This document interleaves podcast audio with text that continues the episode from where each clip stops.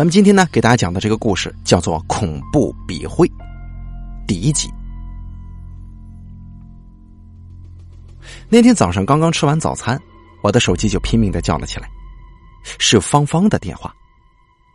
你最近忙什么去了？手机总是关机，我从昨天开始就给你打电话了。芳芳火急火燎的问我。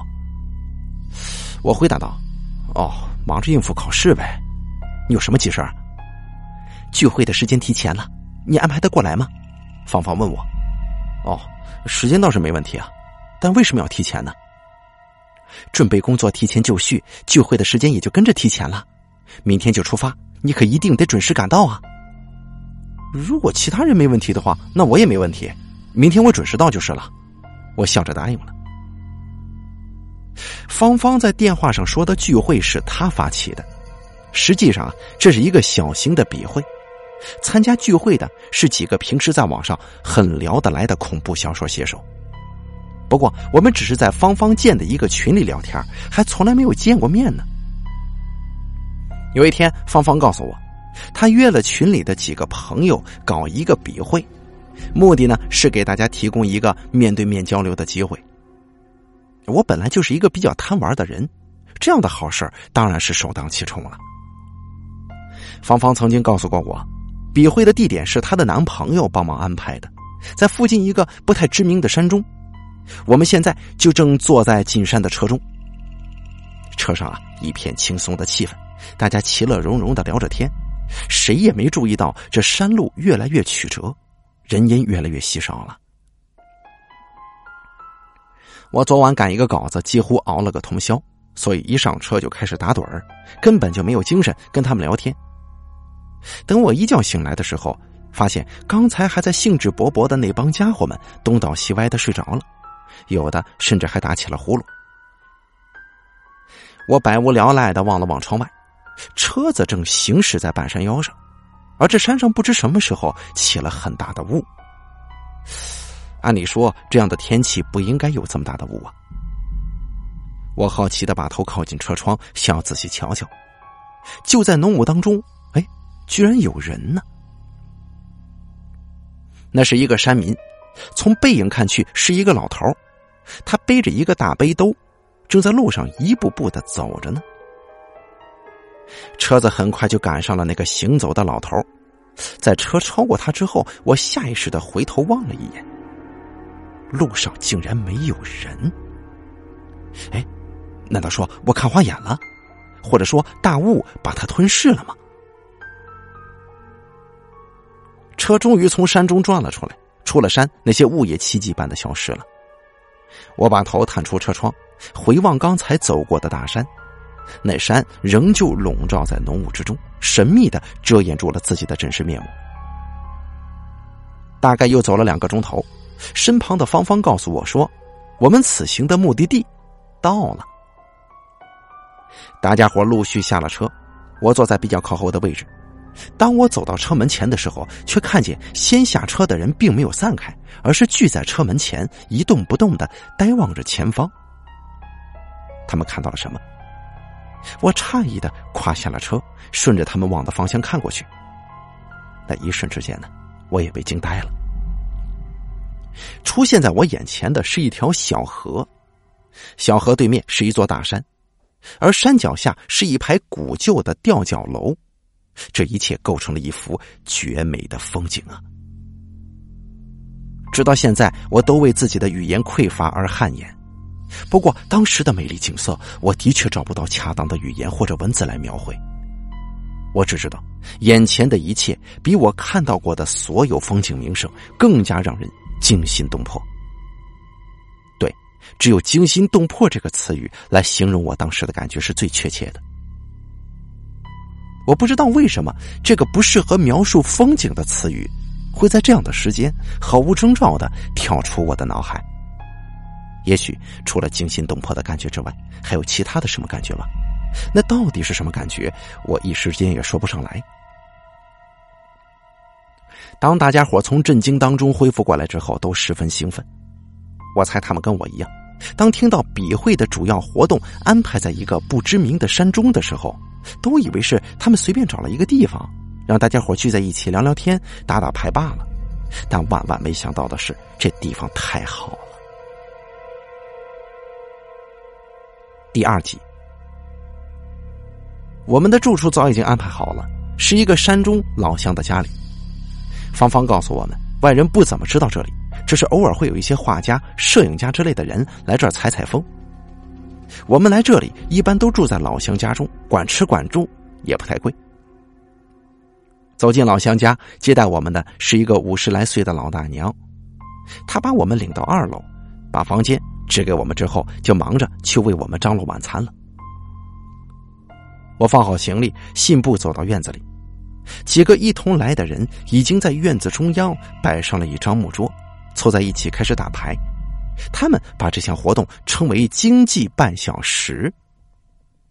我在旁边看了一会儿，兴趣不大，就准备出去走走。我刚把眼光从牌桌上移开，望向门外，就看到一个身影从门口慢腾腾的走了过去。不知道为什么，那个背着背兜的老头，他那普通的身影却让我产生了一丝不安。我急忙追了过去，院子外面的小路上竟然根本就没有人影啊！这到底怎么回事啊？一阵轻微的战栗从我心中涌了出来，我清晰的感受到了伴随着这种战栗而来的恐惧感。仅仅是一个身影就让我产生了恐惧。说出来，这应该是一件好笑的事儿。即使这个身影刚在几个小时之前弥漫在大雾的山路上，莫名的出现和消失。晚餐的菜花样不多，但是分量却很多，足够我们大快朵颐了。简简单单的豌豆尖炒老腊肉，跟炒汉菜，还有一盘用面粉和小鱼炸的麻花鱼，金灿灿的摆在桌子上，那就一个香啊！我们狠劲儿的抢，最后啊，连残渣剩汤都被拿来泡饭了。晚饭过后，芳芳把我们召集在一起，告诉大家晚上不安排集体活动，可以自由安排。天色渐渐晚了，喜欢打牌的人又拉开了战场。不过我对此不感兴趣，简芳芳没有加入战局，就邀请他们一块出去转转。这刚一出门，就有一个人跟了出来，是一个叫何炅的写手。我是今天在车上第一次认识他。夜色下的小山村特别美丽，小河哗哗的流水声在静谧的夜中分外动听。我们沿着吊脚楼旁边的小路，顺着河往上游漫步。走着走着，我突然看见前方有两点暗淡的绿油油的光在跳动。喂，那那是什么？我碰了碰身旁的芳芳。当芳芳跟何炅顺着我指的方向看过去的时候，那两点绿光突然又消失了。他们什么也没看见，自然把诧异的目光投在我身上。我有些尴尬的笑了笑，不知道该怎么给他们解释我看到的一切。咱们去对岸走走吧。芳芳说道：“原来啊，我们沿着河边漫步，已经不知不觉的走到了一座木质吊桥边上。踏上嘎吱作响的吊桥，我突然觉得心中有点慌啊，似乎对岸会有什么危险在等待我们。我找不出产生这种感觉的理由，所以并没反对，只是默默的跟在他们后面。四周的流水声仍旧哗哗的响着，不过我却听出了这水声跟开始有一些不一样。”似乎多了一点什么声音，就像是，呃，哦，对了，就像是有鱼儿在水面跳跃溅起的水花声。我下意识的望向了河的中间，在明亮的月光之下，我清楚的看到这河面上居然有一个女人。这个女人安静的坐在河水的中央，就像是坐在平地上一般。长长的头发披散在他的面前，完全遮住了他的脸庞，这情形异常的诡异啊！难道这世界上真的有水鬼吗？这是我脑子里浮现的第一个念头。就在我怔怔的望着河中的女人发愣的时候，一副更加诡异的画面出现了。我看见那个女人伸出手来，从自己的手臂上撕下一块皮肉，然后撩开长发塞进嘴里。大嚼特嚼起来，啊！我的腿像是灌了铅一般，挪动不了半步，死死的盯住河中女人的一举一动。他又从身上撕下了另一块皮肉。哦，不对，那不是他的皮肉。我看见他手里拿着的皮肉动了一下，泛出银色的灵光。那是一条小鱼。啊，他吃的是鱼啊！我心里稍微轻松了一些。不过，这种轻松的感觉很快就消失了，因为我突然发现，那个女人的两只手臂上爬满了类似的小鱼。突然，那个女人猛地在自己肩头上抓下了一大把小鱼，我看到她肩头上血肉模糊，那些小鱼嘴里似乎还叼着那个女人的皮肉呢，而那些小鱼正是我们晚餐吃的那种鱼！人吃鱼，鱼吃人吗？我心里一阵恶心，感觉全身的力气都被抽光了，就连在桥上的铁锁都抓不稳了。我拼命的挣扎着。坚持着让自己跑过了吊桥。芳芳跟何炅正沿着河的中心谈笑风生呢，莫非他们没有看见我看见的一切吗？我鼓起勇气回头向河中回望，这河面上竟然什么都没有啊！难道是我太累了，眼睛看花了吗？第三集，河岸的另一边房屋不多。在一匹匹连绵的大山脚下，有一条不太宽的机耕道。我们现在就在这条道上往回走。哎，那间屋子什么做的？月光之下，一间废弃的房屋出现在了我们的面前。屋子已经很破旧了，门窗全部洞开着，里面黑漆漆的一片。大概是没人住的旧房子吧，我推测道。咱们进去看看吧，何炅提议。哎呀，这么黑，有什么好看的？嘿，我有这个。何炅像是变戏法似的，从兜里掏出一把手电，打亮了，在我们眼前得意的晃着。我是不进去，你们爱看，你们自己去吧。我斩钉截铁的拒绝了。我也不去，要看明天白天再来看嘛。芳芳也随即附和我的话。不过何炅没有理会我们俩，几步就跨进了那间废弃的黑屋。喂，他一个人进去，该不会出什么事儿吧？芳芳有些担忧的说：“殊不知，他说的正是我心里想的。”就在我们为何炅担忧的时候，我听到了一阵奇怪的响声，那声音零零碎碎的，就像是……喂，你有没有听到什么声音呢？芳芳问我。只见那声音越来越大了，而且越来越近。我判断着声音的来源，竟然在我们头顶呢。我心中一惊，一把拉起芳芳就跑。一阵轰隆隆的巨响过后，惊魂未定的我们明显感觉到了脚下的震颤。等这突如其来的震颤平息过后，那种奇怪的声音也消失了。糟了，喝酒呢？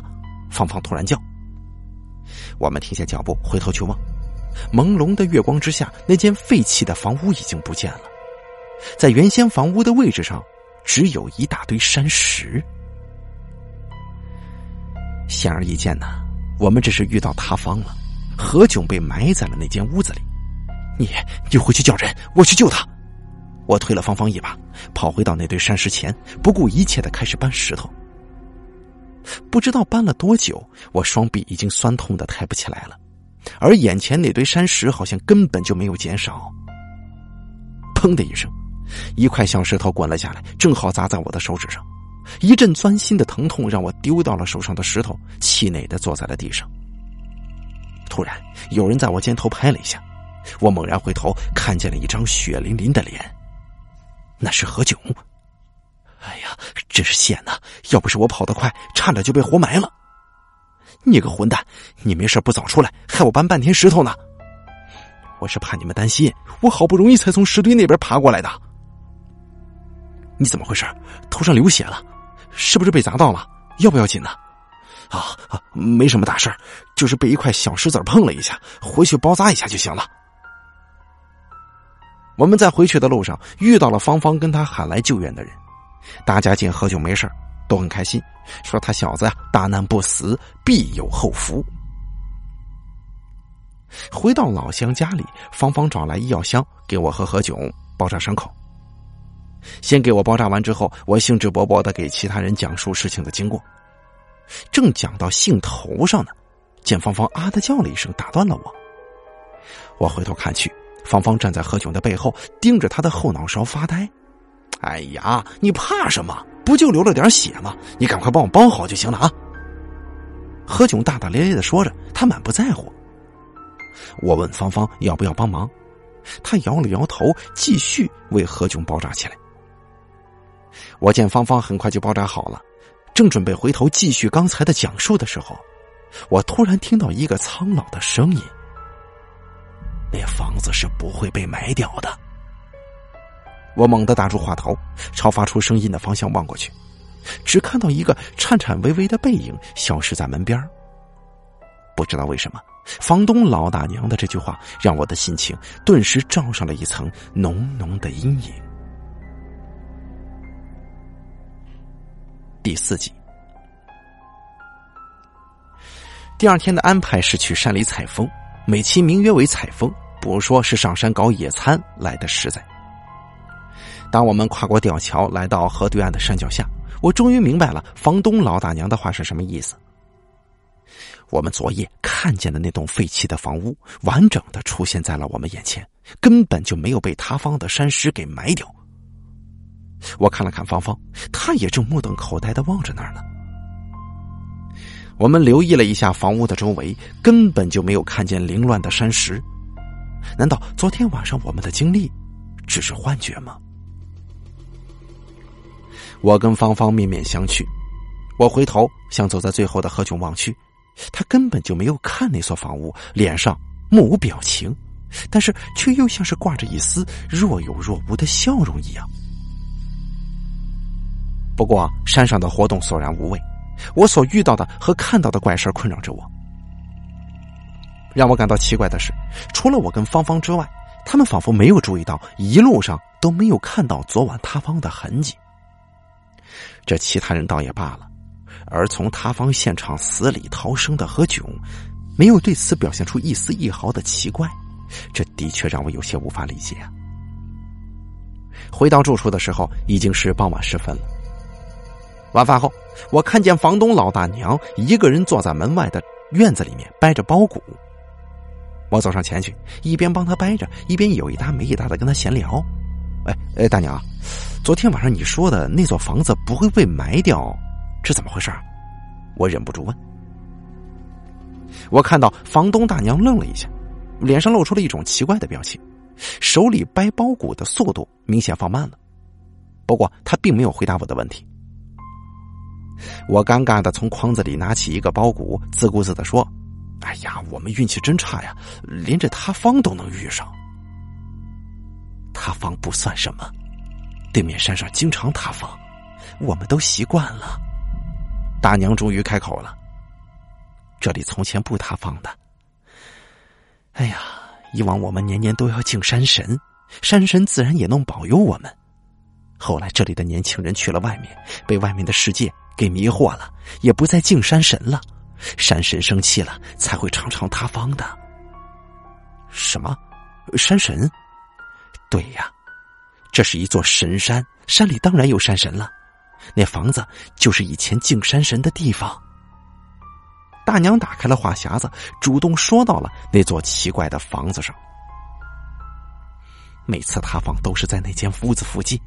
最早大家不知道，后来死了两个人，大家呢都不敢靠近那屋子了。这说来也怪呀，人虽然不靠近了，但每次塌方还是有活物被埋掉。不管各家怎么看管好自家的畜生，总会有一些鸡鸭牛羊什么的跑到那儿去送死。大概是山神见人们不供奉了，就自己取供奉了。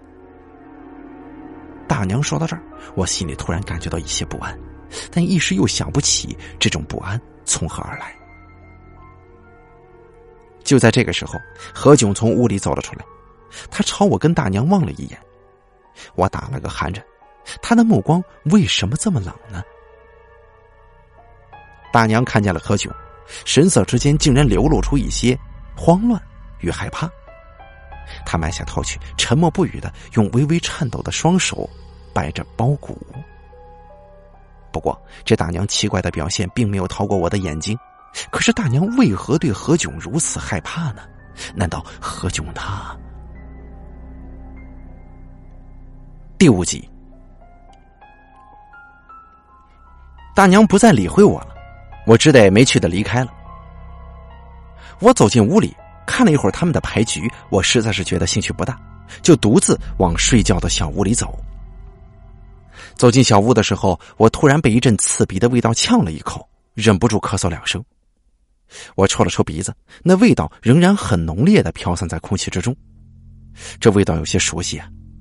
我搜索着记忆，哎，对了，是叶子烟的味道。以前在老家的时候，我外公就抽这样的叶子烟，我也常常被呛得咳嗽。但是为什么这里会有叶子烟的味道呢？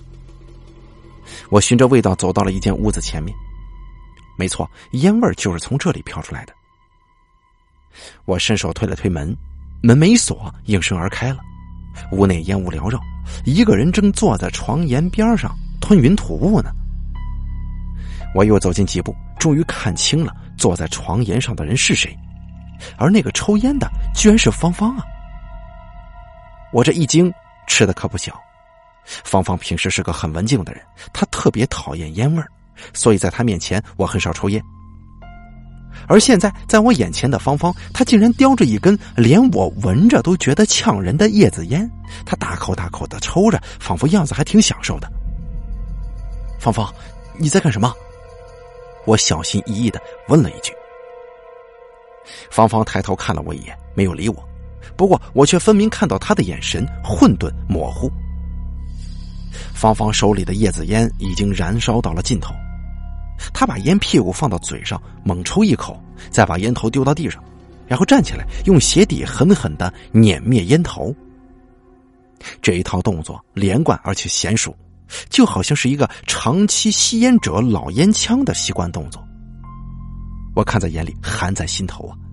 我明显感觉到，这个时候的芳芳，她的行为举止完全就像是一个男的，一个爱抽烟的老山民。芳芳从我身边走过，出门走下楼梯，我也反身走出了屋子。一出门，我就看见楼梯上有一个蹒跚的背影正在下楼，那背影是一个背着背篓的老头啊！我当时觉得浑身冰凉，脑子里的画面一幕幕的交替闪现，在那个山腰的浓雾之中，一个背着背兜的老人正在蹒跚行走。在我们刚刚住下的时候，院子门口有一个背背兜的老头身影一晃而过。当我追出去的时候，却一个人也没看见。而现在呢，明明从我身边走出门的是芳芳的背影，竟然也变成了一个背背兜的老头。借尸还魂，我脑子里突然蹦出这个词语来，但是很快我就哑然失笑了。写恐怖小说时常用的桥段，怎么可能会出现在现实生活当中呢？说实话，我从来都没有在现实当中遇到过类似的事件，所以根本就不会相信这一套的。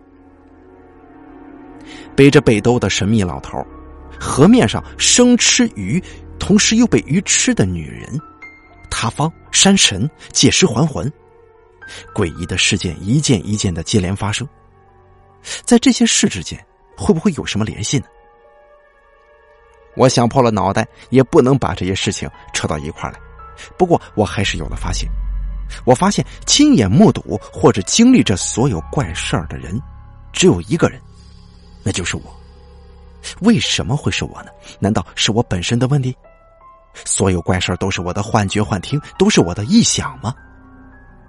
这样的理由说起来，连我自己都不信呢。我一直相信这个世界上是没有鬼神的，哪怕为了保持我这个信念，我也必须为发生的怪事找到合理的解释。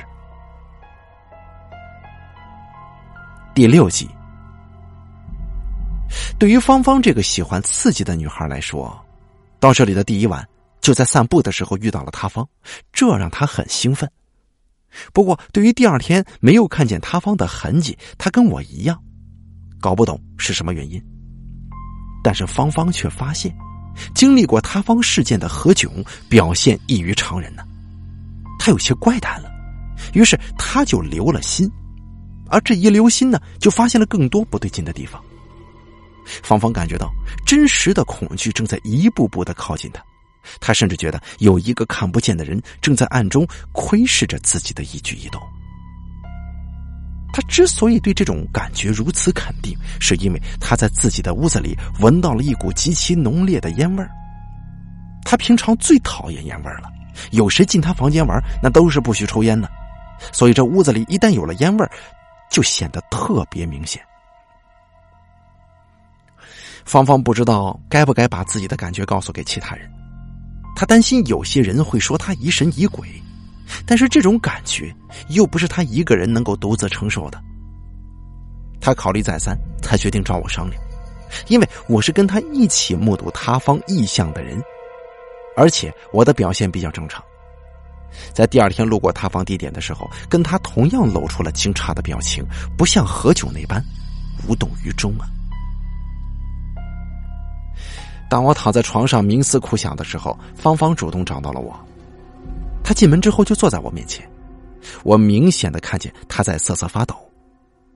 在接过我递给他的一杯热水之后，他亲口告诉了我上面的那些话。听完他的叙述，我并没有告诉他我看到的那些他不知道的事实，比方说河中女尸，他在屋子里抽叶子烟等等。我害怕我告诉他之后啊，他心里会因为承受不了而崩溃的，这样的话得不偿失了。不过，对于芳芳能够主动找我沟通，我是很高兴的。这至少证明了一件事那就是怪事确实在我们身边发生了，这不是我的臆想，也不是我的幻觉。我告诉芳芳，我相信她所说的一切，因为我也感觉到了。我们经过简短的商量，把目标锁定在了何琼身上，因为他亲身遭遇了塌方。按理来说，对他方的印象，他应该比我们还要深刻。但是第二天我们在路上没有看见塌方痕迹的时候，他却好像毫无感觉。更重要的是，我想起了房东老大娘说过的一句话，那就是每次塌方都会有活物被埋掉，而我们遇到的这一次却似乎没有什么活物被埋。如果老大娘的话不是无稽之谈。那么，我们所遭遇的这个塌方，应该也是有活物被埋在底下的呀。那天晚上，在那座房屋附近的路上，我们没有看到其他活着的动物，除了我们三个人之外。我跟芳芳一直在一起，侥幸躲过了塌方。我们亲眼看见那间屋子被山石埋住了，而何炅独自进了那间屋子之后，并没有出来。所以我们当时判断他被埋住了，所以才会拼命的去救他。可谁知他竟然莫名其妙的自己出来了。我当时只顾着高兴，没多想。但是现在回想起来的话，好像有什么地方不对呀。哎，难道何炅已经死了吗？芳芳突然冲口而出这么一句话。这句话他说完之后，脸色变得十分苍白。我望了他一眼，没有说话。芳芳已经把我心里想说的话说了出来。我们面面相觑，感觉到整个事件开始让我们毛骨悚然。假如那天的塌方是真实的，那么何炅绝不可能从那间废弃的屋里逃出来。而按照房东大娘的说法，就是塌方就一定会埋掉一个活物。会不会这次埋掉的活物就是何炅呢？而跟着我们一起回来的，只是何炅的灵魂。不知道为什么，我突然想起了在门口跟房东大娘说话的时候，她看见何炅之后露出的那种慌乱跟害怕的表情。第七集，对于鬼神之说，我们历来是不大相信的，但何炅身上出了问题，这已经很明显的摆在我们面前。你你怎么认识何炅的？我突然问芳芳。他是我男朋友介绍过来的，我也不是太熟啊。哦，你男朋友介绍的，他也是写恐怖小说的吗？我男朋友说他是个写手，听说我们组织这个笔会，就想一起过来玩玩。我想大家都是年轻人，应该会合得来，就答应了。也就是说，这次笔会之前，芳芳跟我一样都不知道这个何炅是个什么人，不认识他。那么他到底是什么身份？他参加我们这个笔会有什么目的呢？这些疑问，也许只有芳芳的男朋友可以回答。事情到了这里，不得不提一提芳芳的男朋友了。芳芳的男朋友名叫欧阳瑞，是一个电视制片人。说起来，他跟我也是好朋友，我们有时间会在一起喝酒聊天。他呢，是一个有着许多奇思怪想的人。我的有些小说构思，就是在跟他聊天的过程当中感悟到的。他本来也想陪芳芳一起参加我们这个笔会，但是因为临时要赶制一档电视节目，抽不出时间，才没有成型。我记得在上车之前，我还接到欧阳瑞的一个电话，他在电话里对不能跟我们一起出行表示非常遗憾，还托我一路上多替他照顾芳芳。他把我们安排到了这个不知名的小地方，除了看到这里绝美的风景之外，竟然还会遭遇到如此多的怪事我都不知道这应该算是幸运还是倒霉。我问道：“你说何炅的表现异于常人，有些怪诞，你都发现什么了？”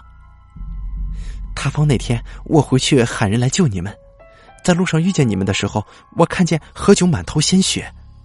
回来的时候还是我给他包扎的伤口，当时他后脑勺上有一条很长很深的伤口，我甚至能够从伤口里面看到白色的脑浆啊！所以我当时忍不住叫出了声，但他却像是没事人一样叫我赶快包扎。我只是草草的包扎了一下，还担心感染。可是第二天早上我就看见他把纱布拆了，伤口也没了。啊！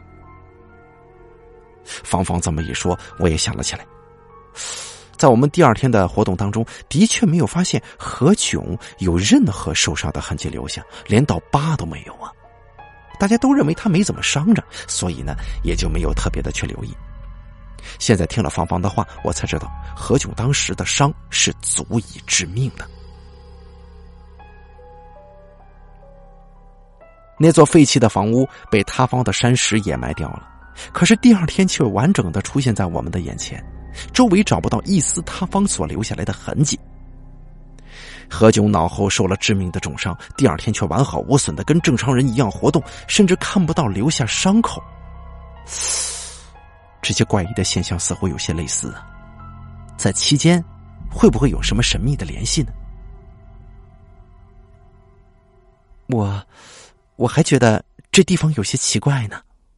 见我沉默不语，芳芳自言自语的说。哦，你的意思是说，这些怪事发生并不是因为某个人，而是因为这个地方吗？我听出了芳芳话中的含义。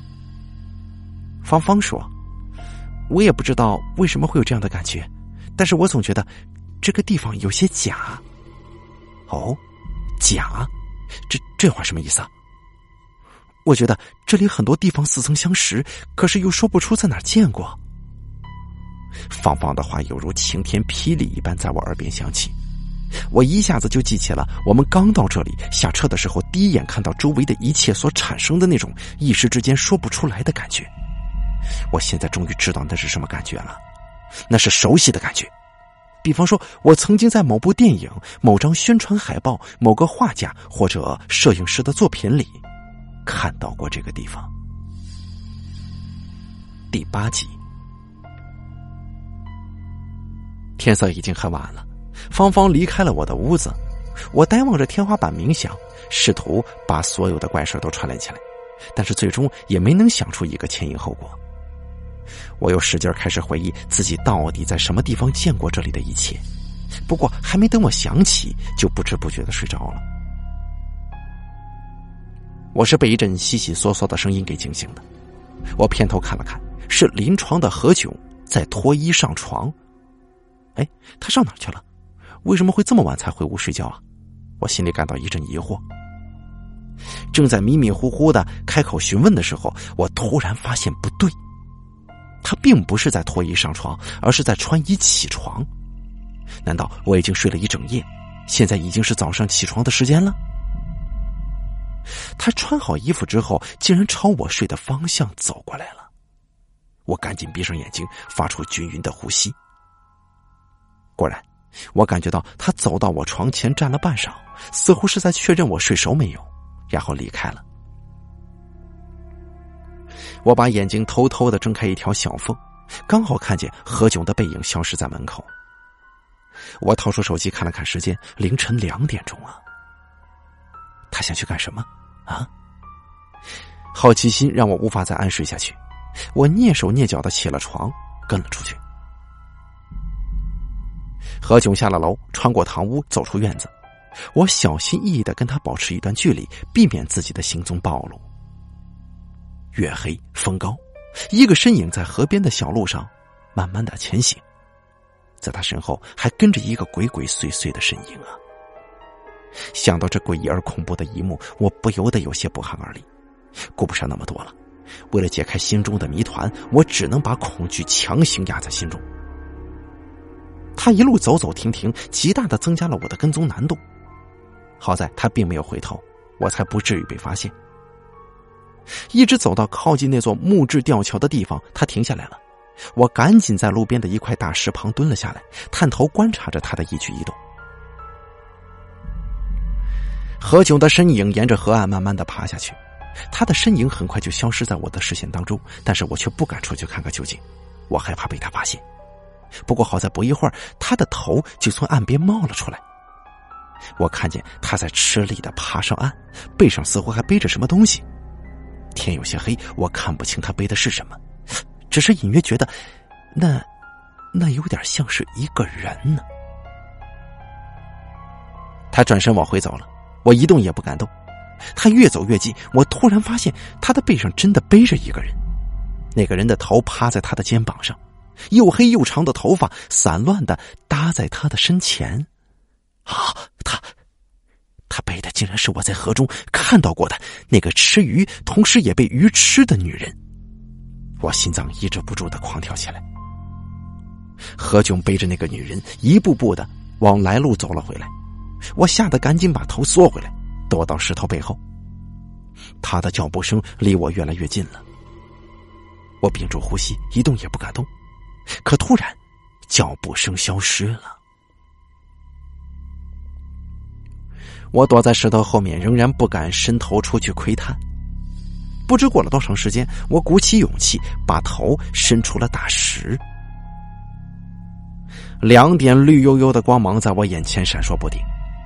原来何炅把背上的那个女人，啊不，准确的说，应该是女尸，靠在了大石面前。现在他正面对面的跟我对视着。我可以清楚的看到他的面孔，那张面孔惨白惨白的，被河水泡得有些浮肿变形的脸上，还布满了被鱼啃噬过之后所留下的齿痕。但是这并不是最可怕的，最可怕的是我一眼就认出来了，那张脸竟然是房东大娘的。难道一直做饭给我们吃的房东大娘根本就是个死人？我被吓坏了，也顾不得躲藏自己的行迹，从大石后站起身来，猛地向背后探了出去。我是拼命的逃跑啊，甚至不敢回头看一眼何炅跟房东大娘有没有追上来。当我上气不接下气的冲进那座小院子里的时候，脚步声戛然而止，因为出现在我眼前的一幕让我根本无法接受。屋门前，一支白蜡烛散发着微弱的光线。而房东大娘正坐在蜡烛旁，一颗又一颗的掰着包谷呢。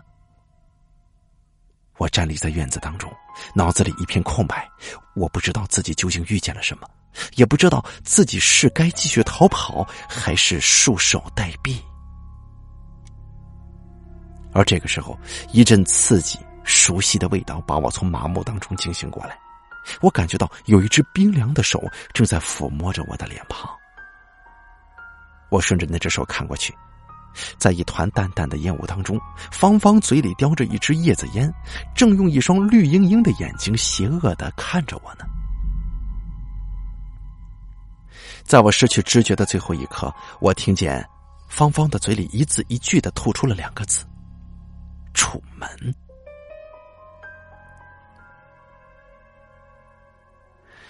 等我再次醒过来的时候，已经是在回去的路上了。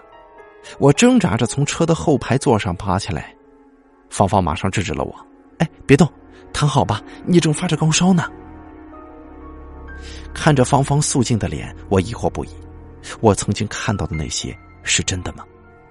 芳芳，我想问你一个问题。我，行了，你什么都别问，现在只要把你安全的送回去就行了。以后我会给你一个满意的答案的。芳芳果断的拒绝了我，他替我把身上的衣服盖好，像是安慰病人一样，要我接着睡觉。哎呀，这真是一次不愉快的笔会，跟我想象当中完全不同。看着身边这些昏昏欲睡的笔友们，我怀疑，到底生活当中是真实的，还是网络当中是真实的？不想也罢呀。我刚把思绪收回来，车子突然停住了。我发现车子已经开到了我家前面的街口。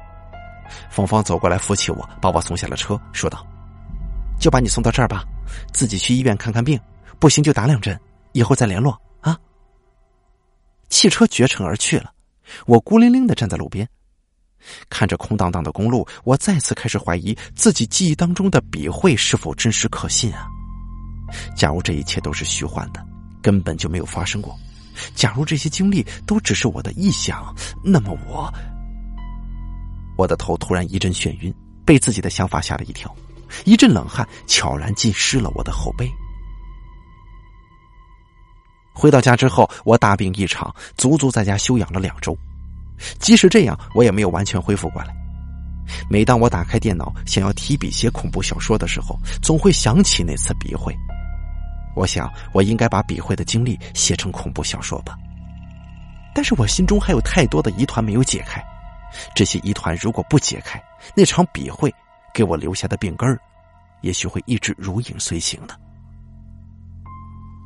为了解开这些疑团，我曾经多次在 QQ 里面看到芳芳，我总想跟她说我看到的事儿，不过却不知从何说起。恐怖写手所说的话，恐怖编辑会相信吗？一个月之后，我收到一张请帖，一家传媒公司邀请我参加一档电视节目的开播仪式。那档节目名叫《神秘之旅》。我按照请帖上的时间和地点前往参加。到了现场，我才知道，我竟然是酒会的主角，因为我就是那个电视节目的主角。前面我告诉过大家，芳芳的男朋友欧阳瑞是一个极具创新精神的电视制作人。近年来啊，他一直策划开辟一个新的电视栏目。为了这个新栏目，他付出了相当多的精力和心血。到节目开机之前，可以说是万事俱备，只差演员了。我不清楚他们选演员有什么特殊的要求，我只知道最后我被选中了。有一部美国电影叫做《楚门的世界》，电影里的主角楚门是一个从出生开始就被记录着的人。他身边的一切都是假的，包括他的父母、同学、妻子。电视台专门为他搭建了一个超级大的摄影棚，也就是他生活的小镇。所有的一切都是为了二十四小时不停歇的播放到世界各地。